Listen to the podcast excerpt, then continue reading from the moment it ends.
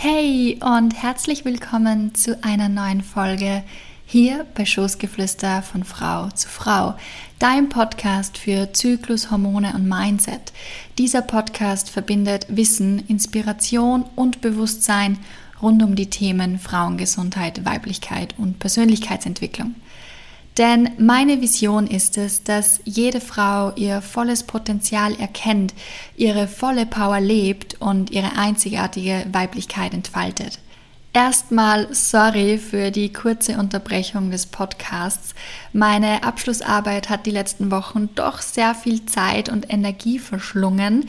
Aber I am back, beziehungsweise vor allem ist der Podcast wie gehabt zurück oder, naja, stimmt nicht ganz.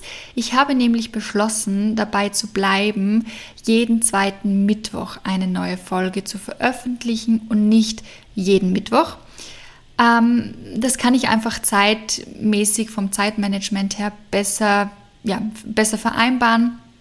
Und genau, also, ab sofort gibt es wieder jeden zweiten Mittwoch eine neue Folge zu den Themen Zyklus, Hormone und Mindset.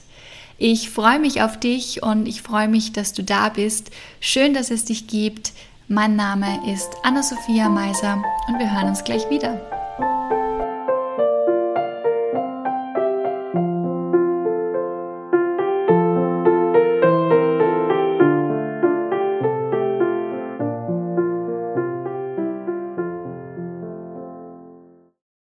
Eben schon erwähnt, hat mich die letzten Wochen meine Abschlussarbeit für mein Psychologiestudium sehr eingenommen.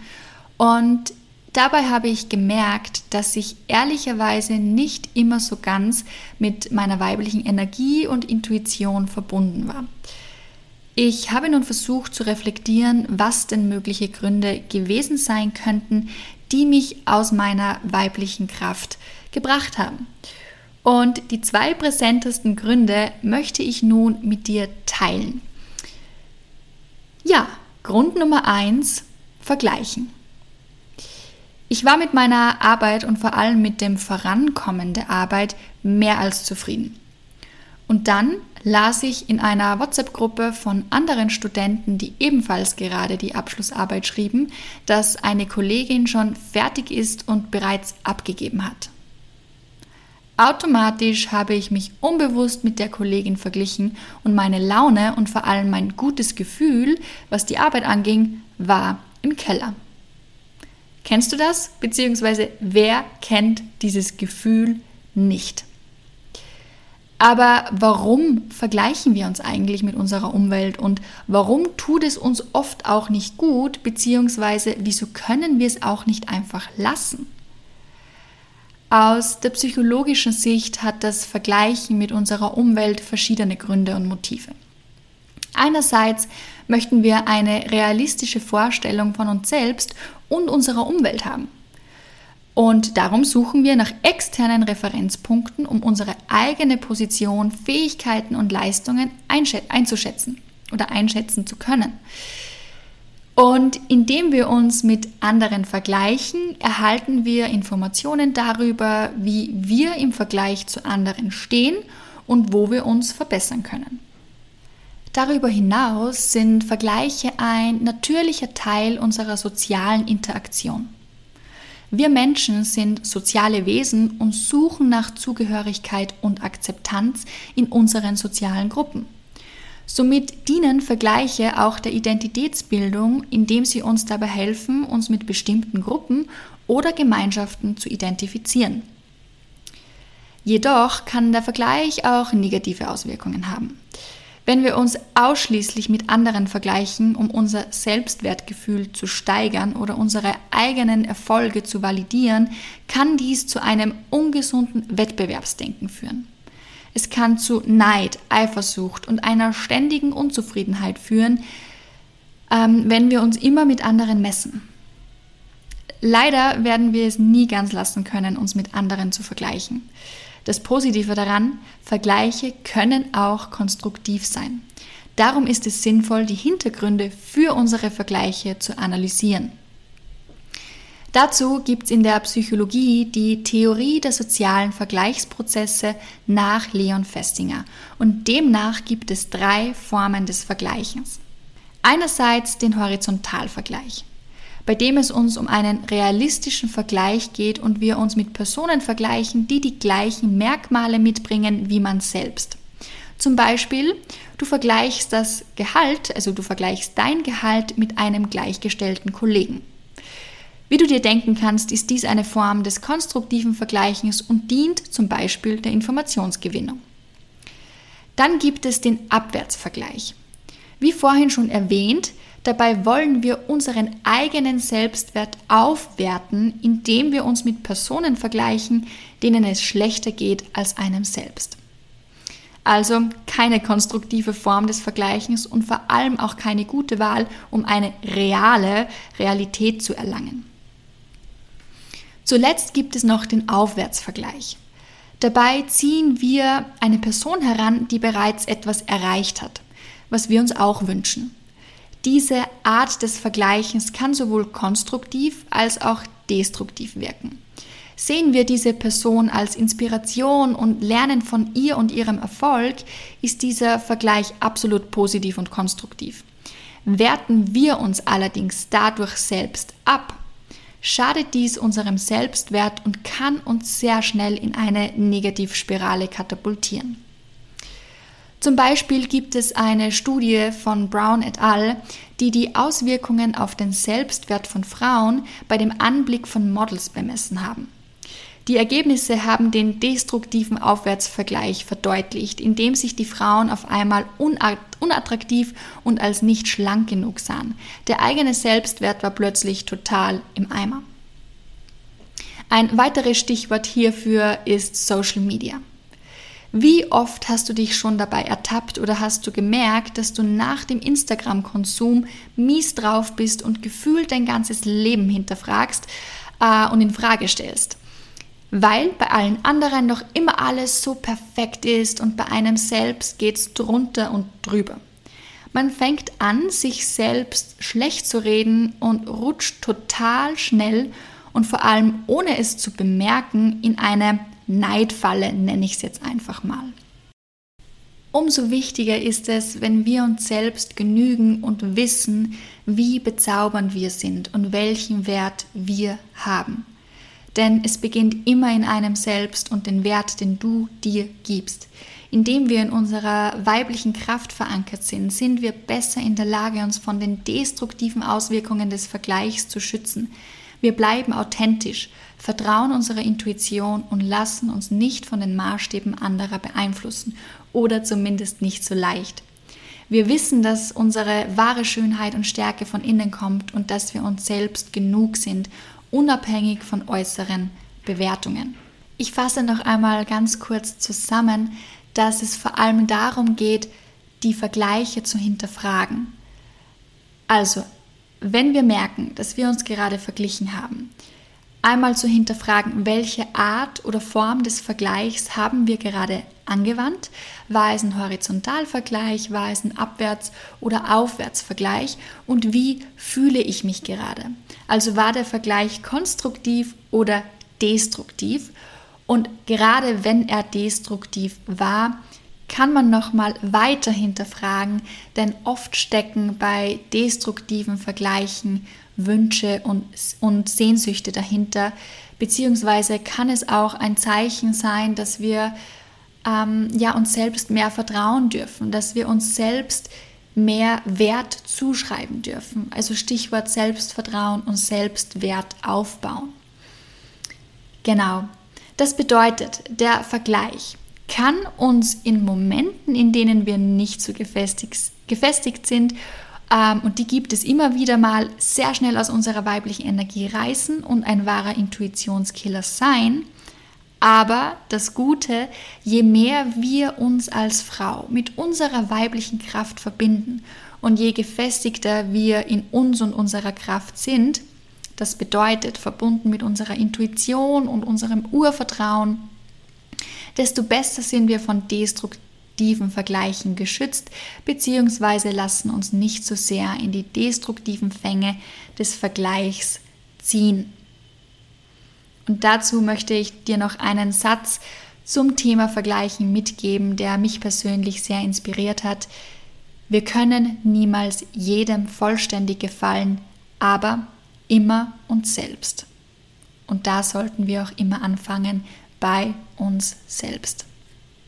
Grund Nummer zwei, beziehungsweise Intuitionskiller Nummer zwei, Ernsthaftigkeit und Druck. Hierbei ist erstmal wichtig, das Wort der Ernsthaftigkeit abzugrenzen. Bevor ich dir aber meine Art der Abgrenzung schildere, was bedeutet Ernsthaftigkeit für dich? Kommt dir bei diesem Wort ein bestimmtes Bild, eine Situation oder ein konkreter Satz? Was fühlst du dabei? Was passiert in bzw. mit deinem Körper bei dem Wort Ernsthaftigkeit? Mir kommt zum Beispiel gleich der Satz, der Ernst des Lebens.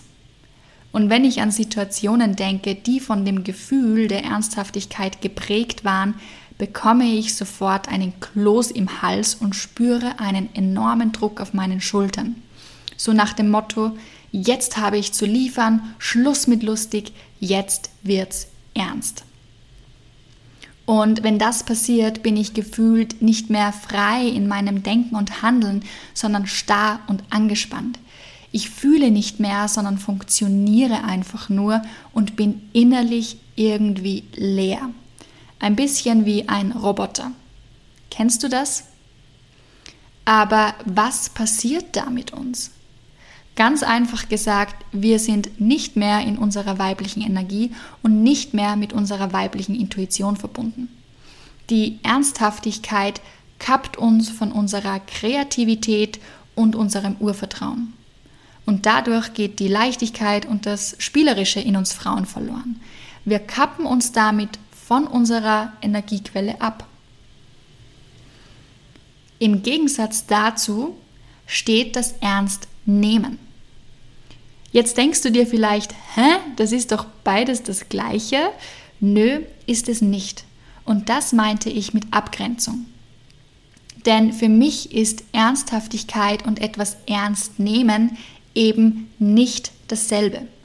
Ich kann Situationen, Herausforderungen und Personen ernst nehmen, ohne mich von meiner eigenen Kraft abzutrennen. Ganz im Gegenteil. Jemanden ernst zu nehmen, ist, finde ich, unglaublich wichtig und hat etwas mit Respekt und Präsentsein zu tun.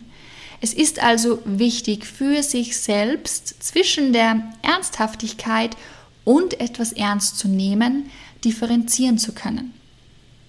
Um dies vielleicht noch etwas besser zu veranschaulichen, wieder als Beispiel meine Abschlussarbeit. Ich habe diese Arbeit sehr ernst genommen. Klar, mein Studiumsabschluss hängt davon ab, aber ich konnte tatsächlich beides wahrnehmen. Also das Gefühl, wenn ich in die Ernsthaftigkeit gerutscht bin und das Gefühl des Ernstnehmens. Und das sind einfach zwei Paar Schuhe. Habe ich die Arbeit ernst genommen, war ich voll in meiner Kraft und vor allem im Vertrauen. Klar gab es immer wieder Situationen während dem ganzen Prozess der Arbeit, wo ich mir dachte, keine Ahnung, wie das gehen soll und wie ich das hinbekommen soll. Aber ich war im Vertrauen und wusste, irgendwie werde ich das schon hinbekommen. Ich dachte auch automatisch an ähnliche Situationen in der Vergangenheit, die ich genauso gemeistert habe. Ich hatte Zugang zu meiner Kreativität, Ressourcen und Intuition und irgendwie ging es dann wie von alleine. Es ging einfach leicht. Bin ich aber in die Ernsthaftigkeit abgerutscht, war diese Leichtigkeit wie weggeblasen. Ich fühlte mich von meinen Ängsten und Zweifeln völlig überwältigt und überfordert. In diesem Fall war der Antrieb für die Arbeit etwas zu tun meine Ängste und nicht das Vertrauen und mein Können. Dementsprechend war es dann auch ein Kampf, ein Kampf, mich überhaupt von Laptop zu setzen, ein Kampf zu schreiben und es ging auch konstruktiv nichts weiter, was mich dann noch mehr frustrierte und meine Ängste weiter bestärkte. erkennst du den Unterschied? Vielleicht achtest du in Zukunft mal darauf und bemerkst bei dir selbst den Unterschied. Denn sobald mir bewusst geworden ist, dass ich in die Ernsthaftigkeit gefallen bin, konnte ich aktiv etwas tun, um mich wieder mit meiner Intuition zu verbinden. Das Thema Ernsthaftigkeit in einem Satz zusammengefasst, die Ernsthaftigkeit blockiert und Ernstnehmen öffnet. Das waren die beiden Intuitionskiller, die ja für mich am präsentesten waren. Rückblickend nicht nur während dem Prozess der Abschlussarbeit, sondern generell in meinem Leben. Aber ich möchte dir jetzt noch ein paar allgemeine Möglichkeiten, die mir ganz gut helfen, sich wieder mit der Intuition und der weiblichen Kraft zu verbinden, äh, mitgeben, wenn mich eben zum Beispiel die eben genannten Intuitionskiller mal aus dieser Energie rausgebracht haben. Und zwar Get Creative. Werde kreativ. Für mich einer der einfachsten Wege, mich über die Kreativität wieder mit meiner weiblichen Kraft zu verbinden. Und dafür musst du keine begabte Malerin oder Töpferin sein. Es geht nicht um das Ergebnis, sondern um den Prozess und um die Veränderung in dir während des Tuns. Und vor allem kann Kreativität auf so viele verschiedene Arten gelebt werden, zum Beispiel durch Malen oder Zeichnen, durch Kochen, durch Mode, durch Schreiben und, und, und. Eine weitere Möglichkeit ist, meinen Körper zu spüren und durch die Verbindung zu meinem Körper die Verbindung zu, meiner weiblichen Kraft wiederherzustellen. Zum Beispiel durch Sport, Tanzen, Atemübungen, Yoga oder auch Zärtlichkeiten und Sex. Und zuletzt hilft mir auch, bewusst das spielerische und unbeschwerte Kind in mir zu wecken. Überlege, was du als Kind gerne getan hast. In welchen Momenten als Kind hast du dich völlig unbeschwert und leicht gefühlt? Vielleicht war es Malen oder Tanzen. Vielleicht ist es durch eine Blumenwiese zu laufen oder raus in die Natur zu gehen oder im Winter mit dem Schlitten ähm, zu fahren oder in einen Bach oder See zu springen im Sommer. Das ist vor allem eine tolle Möglichkeit, um auch die Leichtigkeit wieder zurückzuholen, wenn diese doch mal verloren gegangen ist, was auch bei mir des Öfteren vorkommt. So, das war's wieder. Ich hoffe, du konntest dir etwas aus dieser Folge mitnehmen. Wie schon erwähnt, ab sofort kommt wieder jeden zweiten Mittwoch eine neue Folge raus. Ich freue mich auf dich und wenn du dich mehr mit den Themen Zyklus, Hormone und Mindset beschäftigen möchtest, dann schau gerne auf meiner Insta-Seite unter nature.off.woman unterstrich Anna Meiser vorbei. Danke fürs Zuhören, schön, dass es dich gibt. Ich wünsche dir nun einen schönen Tag, alles Gute und Liebe, deine Anna.